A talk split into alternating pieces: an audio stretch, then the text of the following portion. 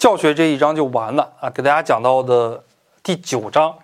第九章呢，我们讲到的是德育，给大家讲到什么是德育啊？德育有哪些特点？德育有哪些任务？以及我们国家德育的基本的内容啊。如果说德育就是道德教育，这个问你对不对啊？这个说道德教育就是德育啊，这个是对的。但是德育就是道德教育，这个是不对的。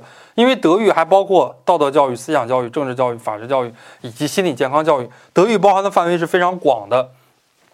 再往后呢，说到了德育的过程啊，德育过程的要素。德育过程的基本规律啊，德育的原则有哪些？呃，德育的方法有哪些？比方说，呃，经常用到德育方法，榜样示范法呀，情感陶冶法呀，自我评价法呀，等等啊，这些都是德育的方法。再往后的话呢，说到了德育的途径，主要就是直接育德和间接育德。